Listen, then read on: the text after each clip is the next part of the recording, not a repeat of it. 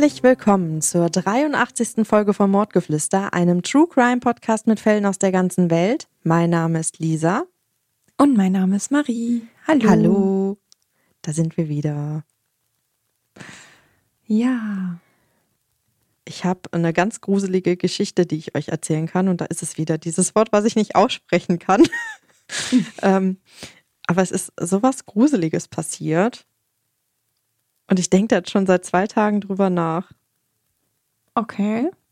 Ich bin gespannt. Ich habe halt nachts geschlafen und, also, was jetzt glaube ich nicht so verwunderlich ist, jedenfalls uh. hat es dann richtig geknallt. Und dann habe ich halt gesucht in der Wohnung, was da wo runtergefallen sein könnte und es war halt nichts runtergefallen, also nichts, was ich jetzt offensichtlich sehen konnte. Also bin ich wieder zu Bett gegangen und dann bin ich irgendwann wach geworden und zwar einfach das Licht in meinem Schlafzimmer an. So, dann habe ich das ausgemacht, habe weitergeschlafen. So und dann heute Morgen hat es ja total gewittert. Ich weiß nicht, ob du das mitbekommen hast, ob du davon wach geworden bist. Es hat einmal so richtig, richtig laut gescheppert. Nee, tatsächlich nicht. Bei uns war eher gegen Mittag ein äh, richtig fettes Gewitter, aber morgens. Ja, heute Morgen war so ein einziger Donner und der war wirklich richtig laut und hat sich auch so richtig lang gezogen. Mhm. Nee, ja, und da habe ich nicht mitbekommen. Ja, jedenfalls stand ich dann gerade, ich, ich, da war schon wach und äh, stand gerade mit dem Kaffee am, am Fenster und drehe mich um und sehe das einfach, also ich habe ein, ähm, ich habe so einen kleinen Bilderrahmen gemacht, wo ich die Todesanzeige von meiner Oma reinge gemacht habe und die Karte, also die Dankeskarte, ähm, habe ich da so vorgestellt. Und dieser Bilderrahmen war nun einen Meter aus dem Schrank katapultiert, wo er drin stand. Also innerhalb des Schrankes verrutscht oder der Nein, ist da rausgeflogen? Außer, er lag einen Meter vor dem Schrank. Ach krass. Und ich kann es mir nicht erklären. Hm. Weil selbst wenn jetzt irgendwie Durchzug gewesen wäre, was aber nicht sein kann, weil kein Fenster auf war, ähm, selbst dann wäre das ja nicht nach vorne geflogen, sondern nach ja. hinten. Ja, merkwürdig. Bist du da vielleicht diese Nacht gegengekommen, als du Nee, da war hast, ich gar nicht. Bis dahin bin ich gar nicht ist? gegangen. Hm. Vielleicht wollte dir deine Oma was, was ja, sagen. Ja, ich glaube, ich weiß auch, was sie mir sagen wollte. Ich glaube, sie wollte mit mir motzen, dass ich, dass ich noch nicht so oft am Friedhof war. Also bin ich prompt heute dahin gefahren. Ja, weil ich habe gestern dann stand das Bild heute von alleine wieder im Regal das drin. Das wär's. Aber es ist halt auch komplett kaputt, ne? Oh, schade. Ja. Ich finde es irgendwie. Also irgendwie hatte ich jetzt keine Angst, sondern habe eher so gedacht, ja, Oma, du hast ja recht. Ich war länger nicht da. Mhm. Also habe ich mich heute ein bisschen gekümmert. Ist ja gut, Oma. Ja. Ich hab's verstanden. Verrückt. Ja. Ja.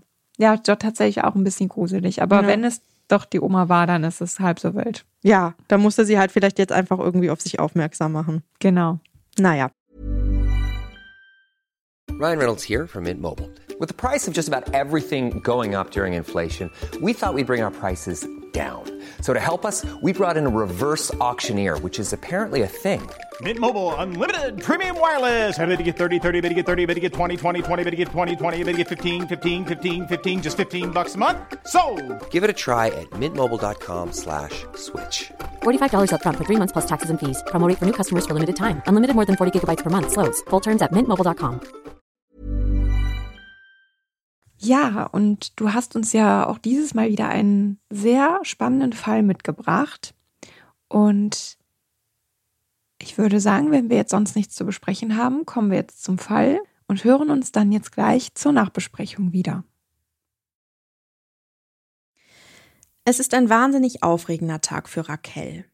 Endlich steht der Tag bevor, auf den sie sich bereits so lange gefreut hat. Morgen wird sie endlich ihren neuen Job als Rezeptionistin antreten. Sie ist sehr nervös, da es sich um eine große Chance und eine neue Herausforderung handelt. Es gibt wohl nichts Besseres, als den Abend vor so einem großen Ereignis mit seiner Mutter zu verbringen, die bei einer Tasse Tee Mut zuspricht und mit einem Du schaffst das schon, die Gedanken in die richtige Richtung lenkt. Juanita und Raquel stehen sich sehr nah. In der Vergangenheit hat es immer nur die beiden gegeben. Als alleinerziehende Mutter hatte Juanita einige Hürden in Kauf nehmen müssen. Aber für das freundschaftliche Verhältnis zu ihrer Tochter war es ihr das wert gewesen. In der Highschool lernt Raquel dann Jay kennen und die beiden verlieben sich ineinander. Seitdem bestreiten sie die Welt als Paar. Schon bald wollen sie auch heiraten. Jay ist ein toller Mann und auch ein netter Schwiegersohn für Juanita. Sie mag ihn sehr gerne, vor allem, weil er ihre Tochter gut behandelt und sie in allen Lebensphasen unterstützt und ihr zur Seite steht. Geht es ihr einmal nicht so gut, ist er da und bietet ihr eine Schulter zum Anlehnen. Hat sie einen Wunsch, so versucht er alles ihm Mögliche, um ihr diesen zu erfüllen. Mittlerweile wohnen die beiden auch zusammen. Im Süden von Seattle bewohnen sie ein kleines Haus zur Miete. Nur ein Häuserblock von Juanita entfernt. Mit ihnen zusammen zieht Chief in das Haus. Chief ist ein Pitbull-Mix, der durch seine trikolore Färbung alle Blicke auf sich zieht und sämtliche Herzen zum Schmelzen bringt. Chief hat aber auch noch eine ganz andere Aufgabe. Die Gegend, in der die beiden wohnen, wird von einigen Gangs besiedelt. Sie ist nicht gerade die Gegend, in der man sich alleine wohlfühlt. Chief soll demnach abschreckend wirken und das Haus bewachen. Entlohnt wird der junge Hund dafür mit besonders vielen Streicheleinheiten und Leckerlis, die ihm hier und da entgegengestreckt werden. Raquel macht an diesem Dezembertag 1996 eine Grippe ordentlich zu schaffen. Ihr geht es nicht gut und sie hat Angst, sich direkt an ihrem ersten Arbeitstag krank melden zu müssen. Aus dem Grund kocht Juanita ihr einen Tee und rät ihrer Tochter dazu, frühzeitig zu Bett zu gehen, um die Grippe eventuell durch Schlaf bekämpfen zu können. Denn wir alle wissen ja, Schlaf und viel Trinken sind bekanntlich die beste Medizin. Raquel macht sich nicht allzu spät auf den Weg nach Hause. Sie will den Rat ihrer Mutter befolgen. Chief empfängt sie gleich an der Türe und freut sich, dass sein Frauchen endlich wieder zu Hause ist, und auch Jay erwartet sie bereits. Keiner der dreien ahnt, dass das ihr letzter gemeinsamer Abend sein wird. Und Raquel und Jay wissen nichts davon, was ihr Hund in Zukunft für eine Rolle spielen wird. Am Morgen werden die Nachbarn unsanft durch laute Geräusche geweckt. Schnell lässt sich der Lärm als Schüsse eruieren. Vier bis fünf dieser Schüsse durchhallen die morgendliche Stille im Viertel. Kurz darauf sechs weitere. Danach hört man ein Auto davonfahren. Auf dem zuständigen Polizeirevier gehen einige Telefonanrufe ein. So dauert es nicht lange, bis die ermittelnden Beamtinnen eintreffen, um den aufgeregten Meldungen nachzugehen. Beim Eintreffen können sie gleich sehen, dass die Türe eingetreten wurde. Auf der Außenseite der Türe befindet sich ein verschmierter Schuhabdruck. Die Fenster sind mit Schüssen übersät. Das Innere des Hauses gleicht einem Blutbad. In einem der Nebenzimmer finden die ErmittlerInnen eine Männerleiche und kurz darauf eine Frauenleiche im Schlafzimmer. Zudem wird ein schwer verletzter Hund entdeckt, der vor Angst knurrt. Relativ schnell können die Leichen als Jay Johnson und Raquel Riviera identifiziert werden. Bei dem schwer verletzten Hund handelt es sich um den sechs Monate alten Chief. Juanita Riviera wird benachrichtigt, die kurze Zeit später am Haus ihrer Tochter eintrifft. Die Beamtinnen wollen sie nicht ins Haus lassen. Sie ist sich sofort sicher, dass ihre Tochter tot sein muss. Warum sonst sollte man sie dem Haus fernhalten? Der schwer verletzte Chief kommt umgehend in tierärztliche Versorgung. Er wird zwar notoperiert, aber während dieser Operation verstirbt er. Der Hund wurde von zwei Kugeln getroffen. Ihm wurde in seine Schulter und in sein Gesicht geschossen. Die Kugel traf dabei seine Schnauze. Mehrere Hinweise deuten darauf hin, dass der oder die Mörder im Haus nach etwas gesucht haben. Alle Zimmer sind verwüstet. Jay wurde mehrfach ins Bein geschossen, als wollte man Informationen aus ihm herausbekommen. Die Morde ähneln einer Hinrichtung. Doch was für ein Motiv hatten sie? Was wollte der oder die Angreifer von Jay und Raquel? Es gibt nur wenige Anhaltspunkte. Bis auf Blutspuren, dem verschmierten Fußabdruck an der Haustüre und den Patronenhülsen haben die Polizeibeamtinnen nichts in der Hand. Erschwerend kommt hinzu, dass man nicht genau zuordnen kann, wem welche Blutspuren gehören, da zu Raquels und Jays Blut auch das Blut von Chief im gesamten Haus zu finden ist. Die Nachbarschaft wird befragt. Dabei stellt sich heraus, dass der 15-jährige Junge, der genau gegenüber von Raquel und Jay wohnt, die Schießerei aus seinem Kinderzimmerfenster beobachten konnte. Er beschreibt zwei Männer, die das Haus gestürmt haben. Sie waren beide schwarz gekleidet und trugen ein Bandana. Einer der beiden war sehr groß und sie sahen aus wie Samoaner. Nachdem die Männer die Türe eingetreten haben, wurde das erste Mal auf Chief geschossen. Dann sind sie in das Innere gegangen. Der Zeuge konnte dann nicht mehr sehen, was passiert, hat aber Schüsse hören können. Auch Chief ist aufgesprungen und reingelaufen. Er konnte den Hund bellen hören. Dann jaulte er, dann ertönte ein Schuss und dann schrie er förmlich. Nachdem einige Minuten vergangen waren, kamen die Männer aus dem Haus gerannt und stiegen in ein rotes Auto, welches von einer dritten Person gefahren wurde, und rasten davon. Die Beamtinnen denken sofort an eine der örtlichen Gangs. Diese Gang heißt Mad Pack. In Seattle gibt es eine große samoanische Gemeinschaft und während die meisten BürgerInnen gesetzestreu und fleißig sind, gibt es auch einige, die sich den Gangs anschließen und die Stadt unsicher machen. Madpack zählt zu einer der gefährlichsten Gangs der Stadt. Einige Tage zuvor hatte es bereits eine ähnliche Schießerei in Chinatown gegeben. Das Opfer hatte überlebt und konnte im Anschluss von einem großen, schwarz gekleideten, samoanisch aussehenden Mann berichten und von einem roten Auto. Die Hülsen von beiden Tatorten werden verglichen und stellen sich als identisch heraus. Die Polizei beginnt nun damit, alle roten Autos und deren Halter zu suchen. Lange müssen sie nicht suchen, da ein roter Camaro langsam am Haus von Jay und Raquel vorbeifährt. Dieses Phänomen tritt häufig auf und TäterInnen kehren zum Tatort zurück. Charles Nico kann als Halter ausfindig gemacht werden. Zwar leugnet er die Tat, aber der Zeuge kann ihn bei einer Gegenüberstellung identifizieren. Erst als man ihm mit der Todesstrafe droht, erzählt er, was wirklich an diesem Dezembermorgen passiert ist. Nachdem das Paar bestritten habe, Drogen zu besitzen, hätten zwei ranghohe Gangmitglieder die beiden erschossen. Bei den beiden Tätern würde es sich um den 23-jährigen Kenneth Leo Luaili und dem 24-jährigen George Tuilefano handeln. Die Männer sind auch Juanita nicht unbekannt. Sie kennt sie vom Sehen. Die beiden sind als gefährliche Schlägertypen bekannt.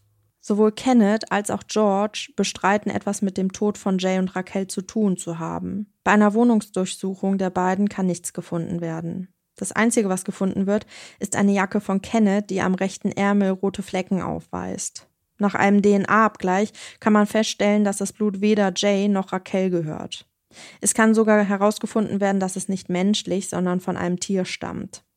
Der Schuhabdruck kann keinem der beiden zugeordnet werden. Die Beamtinnen stehen vor dem Nichts. Zwar sind sich alle sicher, die Mörder von Raquel und Jay vor sich zu haben, aber ohne Beweise wird es nie zu einer Verurteilung kommen. Andere Ansätze müssen gefunden werden. Chiefs Leiche wird zum Tierarzt gebracht, um Blutproben zu entnehmen. Die Beamtinnen wollen klären, welche Blutspuren im Haus zu welchem Opfer gehören. Der Tatort muss noch einmal genauestens kontrolliert werden, in der Hoffnung, brauchbare Spuren zu finden. Währenddessen werden Jay und Raquel im Beisein ihrer Familie Seite an Seite auf einem Friedhof im Süden von Seattle beerdigt. Als nächstes widmet die Polizei ihre Aufmerksamkeit der gefundenen Jacke von Kenneth.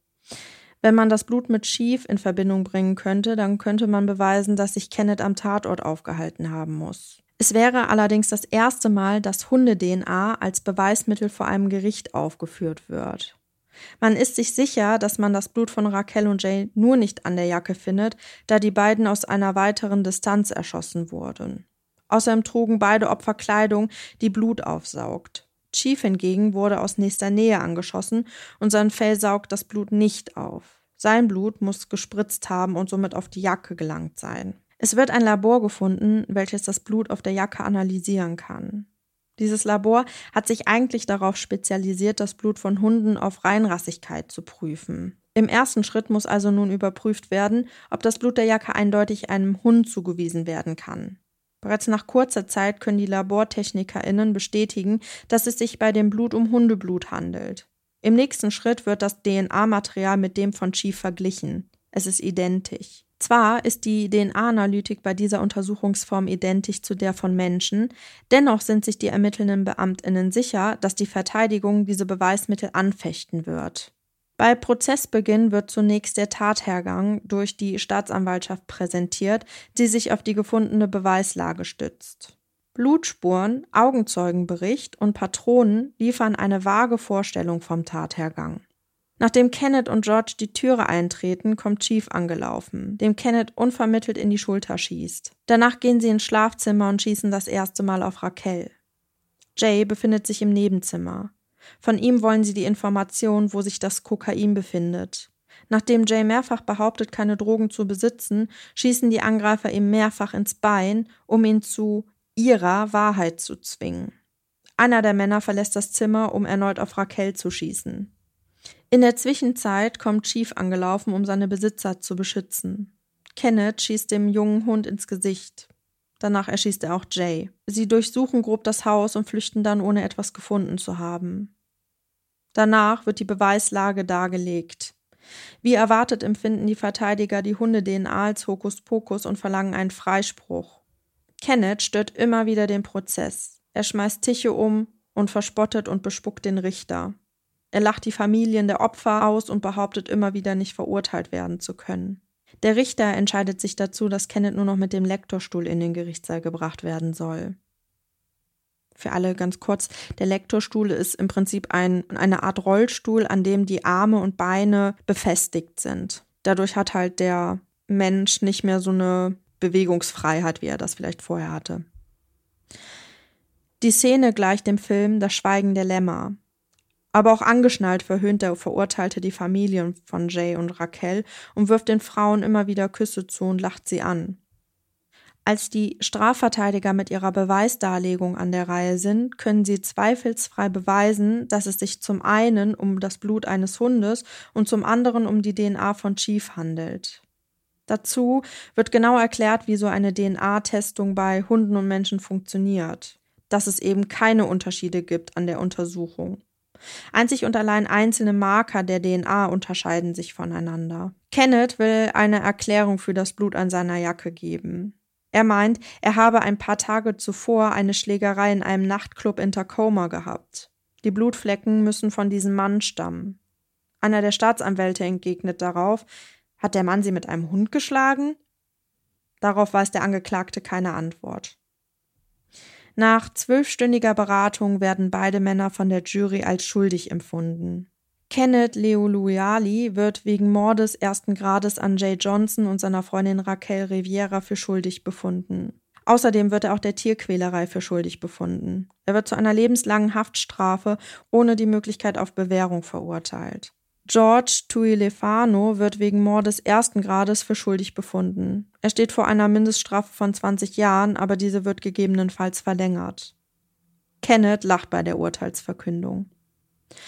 Auch in diesem Fall wird wieder ersichtlich, wie viel die DNA für unser Rechtssystem tut. Mit der Erkenntnis, dass auch die DNA unserer Haustiere analysiert werden kann, öffnen sich neue Türen, da fast jeder Zweite ein Haustier besitzt. Jay und Raquel haben Chief zu ihrem Schutz gekauft. Damals wussten sie nicht, dass ihr Hund ihnen bis zum Tode treu bleiben wird und darüber hinaus maßgeblich zur Verurteilung ihrer Mörder beitragen wird. Chief war wohl einer der treuesten Begleiter ihres Lebens. Juanita macht das Urteil nicht glücklich. Ihre einzige Tochter bringt das nicht zurück und die Lücke wird sich in ihrem Leben auch nie schließen. Allerdings hat sie sich mittlerweile selbst einen Hund angeschafft, der nun ihr treuer Begleiter ist und alles dafür tut, Juanita zumindest manchmal ein Lächeln ins Gesicht zu zaubern. Ja, also vielen Dank für diesen wirklich außergewöhnlichen Fall, in dem noch tatsächlich ein Vierbeiner die entscheidende und tragende Rolle spielt, was ich richtig, richtig cool finde, auch wenn ich es super traurig finde, dass der Chief leider trotzdem gestorben ist. Ich hatte so ein bisschen die Hoffnung, dass er da Überlebende bleibt bei dieser ganzen Tragödie, aber leider war dem ja nicht so. Aber trotzdem konnte er noch zum, zur Aufklärung beitragen, was ich einfach mega cool finde. Ähm, ja, ich finde es ganz erschreckend, dass es da so eine Gegend gibt in Seattle, die tatsächlich so unsicher ist, wo man anscheinend nicht einfach ohne Schutz wohnen kann, was ja hier für uns einfach unvorstellbar ist. Ne? Also bei uns gibt es solche Gegenden vielleicht auch, aber sie sind irgendwie gefühlt weit genug weg. Also ich kenne jetzt nur so ein paar, in Anführungszeichen, Problemviertel in Großstädten, aber dass jetzt hier im beschaulichen Mönchengladbach sowas ähm, passieren könnte, ist halt irgendwie unvorstellbar. Und jetzt haben die beiden sich ja auch schon den Chief besorgt, um sich eben so ein bisschen sicherer zu fühlen und zu schützen. Ähm, und er hat ja tatsächlich auch versucht, die beiden zu beschützen, was ich ganz, ganz tragisch finde, dass er dann trotzdem, ja, dem Ganzen da zum Opfer gefallen ist und wie grausam einfach für die Juanita, als sie dann erfährt, dass da was passiert ist und ähm, ja, sie schon ahnt, dass ihre Tochter und der Freund ihrer Tochter das nicht überlebt haben, als sie dann nicht in die Wohnung darf. Ganz, ganz furchtbar und ganz, ganz schrecklich. Was in dem Fall ja noch mega gut war, dass der, der 15-jährige Junge von gegenüber das beobachtet hat und eben das auch ähm, ja ausgesagt hat, was er gesehen hat. Das hat ja nochmal dazu beigetragen, dass die das schon mal ein bisschen mehr eingrenzen konnten und ja sicher sein konnten, dass es sich hier wirklich um so eine Bandenkriminalität handelt. Was ja tatsächlich irgendwie typisch ist, und das hast du auch erwähnt, dass da die Täter nochmal zum Tatort zurückgekommen sind.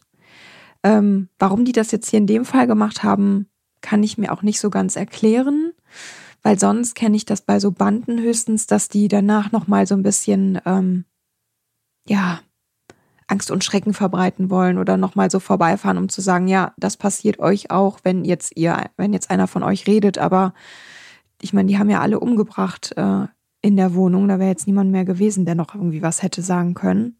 Ja, und was ich halt auch unbedingt noch erwähnen muss, natürlich diese krasse Wendung, dass die es tatsächlich geschafft haben, dass diese DNA-Beweise oder diese tierische DNA-Beweise, dass die zugelassen wurden und tatsächlich dann auch dafür gesorgt haben, dass die Täter verurteilt wurden. Das fand ich einfach mega, mega cool, weil im Grunde der Chief posthum nochmal dafür gesorgt hat, dass ähm, die Täter dafür zur Rechenschaft gezogen werden. Das fand ich einfach mega, mega toll. Und richtig süß, dass die Juanita jetzt auch noch einen Hund hat. Das finde ich auch richtig süß. Wie bist du denn auf den Fall gekommen?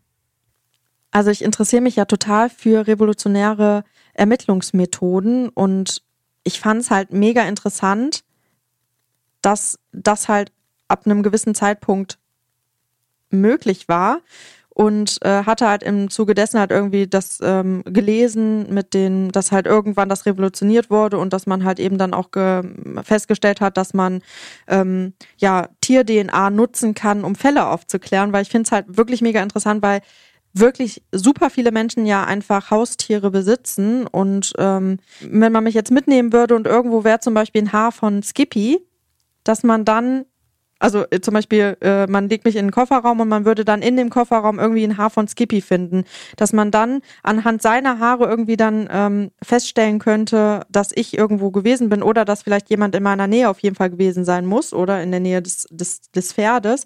Das, das, das, das revolutioniert ja wirklich alles. Also mhm. Also das ist ja ein total krasser Ansatz und ähm, ich, im Zuge dessen natürlich auch, wie wichtig die DNA einfach für die, die Aufklärung von, von, von Fällen einfach ist, finde ich einfach super, super spannend und habe dann explizit nach diesem Fall halt geguckt und habe tatsächlich auch noch einen anderen Fall gefunden, den ich gleichzeitig auch noch mit recherchiert habe. Das heißt, der kommt auch irgendwann. Da geht es auch nochmal um die, ähm, dass ein Fall aufgrund von äh, Tier-DNA aufgelöst wurde weil ich einfach diese Fälle mega interessant fand. Ah ja, krass. Aber da freue ich mich schon drauf. Ja, ich fand es auch, also da habe ich vorher noch nichts von gehört, dass das möglich ist und das ist vor allem auch dann vor äh, Gericht ja ähm, als Beweis zugelassen wird. Und ja, einfach mega. Du hast ja auch recht, dass, weil so viele Leute Hunde und beziehungsweise Haustiere an sich haben, dass das ja nochmal ein ganz weites Feld aufmacht, um vielleicht Fälle aufzuklären, ne? Auf jeden Fall.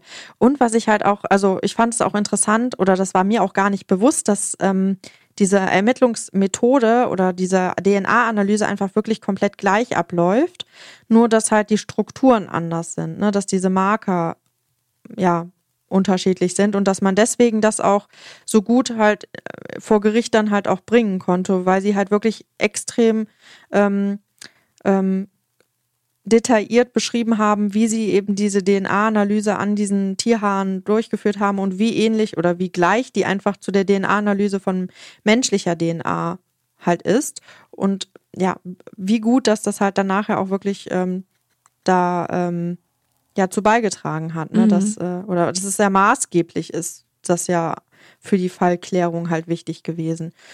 Und ich fand es halt super, super erschreckend, wie sich halt auch der ähm, Kenneth vor, vor Gericht verhalten hat. Mhm. Dass er den Richter halt wirklich auch angespuckt hat und dass er halt dann äh, in diesem Lektorstuhl ähm, halt reingebracht wurde, weil er sich einfach nicht benehmen konnte. Ja, also und trotzdem ja noch äh, da die Frauen irgendwie ange, in Anführungszeichen angeflirtet hat und so, so verhöhnt hat und sowas in der Richtung, ne? Also.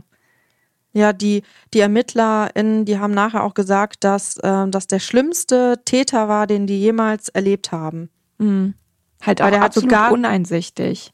Der hat null Reue gezeigt, mhm. der hat sich einfach absolut daneben benommen, halt auch noch nicht mal vor Gericht, dass er dann gesagt hat, okay, hm, vielleicht backe ich jetzt hier mal ganz kleine Brötchen, sondern halt einfach komplett ähm, eskaliert ist und ähm, ja, sich einfach total daneben benommen hat. Mhm. Furchtbar. Ja, dann würde ich sagen, nach äh, diesem furchtbaren, grausamen Fall kommen wir jetzt zu etwas Schönerem. Und zwar zu unserem. Ja, Lisa, meine Frage heute an dich lautet: Sammelst du etwas? Und wenn ja, was? Parfüm? Ja, wundert mich Auf jetzt nicht. ich bin ja ein totaler Parfüm-Junkie, das habe ich auch schon mal irgendwann hier erwähnt. Was sammle ich denn noch? Ähm, ich bin wirklich halt schon so ein Kosmetik-Junkie. Das muss ich halt wirklich sagen. Und manchmal ärgert mich das auch selber über mich so ein bisschen, weil ich halt viel zu viel davon auch besitze. Das ist ähm, manchmal sehr übertrieben. Aber ich habe vielleicht noch einen kleinen Fun-Fact. Früher habe ich immer Pferdehaare gesammelt. Pferdehaare, okay. Wir sind in Reiterurlaub gefahren jeden Sommer und das über einen sehr, sehr langen Zeitraum. Und ich konnte mich nach diesen zwei, drei Wochen, die wir dann auf diesem Pferdehof verbracht haben, wo ich dann wirklich irgendwie zwei, dreimal am Tag geritten bin, auch meistens das gleiche Pferd, hatte ich ein echtes Problem, mich von diesen Pferden zu verabschieden. Und dann saß ich immer weinend zwei Stunden im Auto und habe die Pferdehaare von meiner Reithose abgekratzt und in ähm, meistens in Tempotaschentuchpackungen gesammelt. Und ich weiß gerade nicht, ob jetzt alle Leute denken, dass ich total creepy bin. Ich besitze diese Taschentuchpackung mit den Pferdehaaren natürlich heute nicht mehr. Mhm, okay. Sammelst du was? Äh, ich, also tatsächlich habe ich früher mal Schafe gesammelt. Warum auch immer. Schafe? Ja, also so kleine Schaffiguren. Ach so. Also bei uns war der Rasen immer ganz kurz ich stelle mir jetzt gerade vor, wie du so nach Hause kommst mit so einem Mama, das Knut, der wohnt jetzt bei uns. Sean ist das.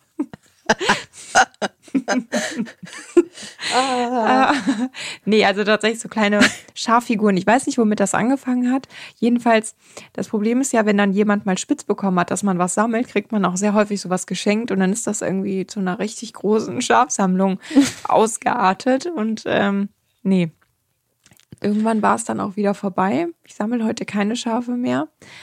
Ähm, jetzt überlege ich gerade, habe ich denn noch irgendwas, was ich jetzt sammle? Ja, vielleicht, es hat jetzt gerade so ein bisschen angefangen, äh, dass ich sehr viele Sonnenbrillen gerade habe, deutlich mehr, als ich überhaupt irgendwie tragen könnte. Ich habe die ja ohne Stärke, also ich trage zwar normalerweise eine Brille, aber wenn ich Sonnenbrillen anziehe, dann trage ich halt meistens ähm, Kontaktlinsen, damit ich die eben auch abziehen kann, die Sonnenbrille, und nicht eben die Brille mal dabei haben muss. Und irgendwie ist es gerade so ein bisschen, ja, ausgeartet, was äh, Sonnenbrillen angeht. Das scheint an, so meine neue Sammelleidenschaft Obsession zu sein. Zu sein. Mhm, richtig. Schön. Planning for your next trip? Elevate your travel style with Quince. Quince has all the jet-setting essentials you'll want for your next getaway, like European linen, premium luggage options, buttery soft Italian leather bags, and so much more. And is all priced at 50 to 80% less than similar brands. Plus, Quince only works with factories that use safe and ethical manufacturing practices. Pack your bags with high-quality essentials you'll be wearing for vacations to come with Quince. Go to quince.com/pack for free shipping and 365-day returns. Ja, und wir möchten auch in dieser Folge noch das letzte Buch verlosen an euch. Und für alle, die jetzt so fleißig bis hierhin weitergehört haben, ähm, ihr habt die Möglichkeit, das Buch zu gewinnen, wenn ihr uns eure lustigste Geschichte aufschreibt und zuschickt. Entweder bei Instagram oder eben per E-Mail an mordgeflüster-der Podcast at yahoo.com. Ja, und der oder diejenige, der die witzigste Geschichte schickt, der oder die bekommt dann das letzte Exemplar vom Buch zugeschickt. Wir wünschen euch viel Glück. Toll, toll, toll. Und da wir heute tatsächlich noch einen zweiten Fall aufnehmen, weil wir so ein bisschen vorproduzieren müssen, ähm, werden wir jetzt diese Folge hier beenden. Das war die 83. Folge vom Mordgeflüster. Ich bin Marie. Und ich bin Lisa. Bleibt sicher und gesund. Tschüss.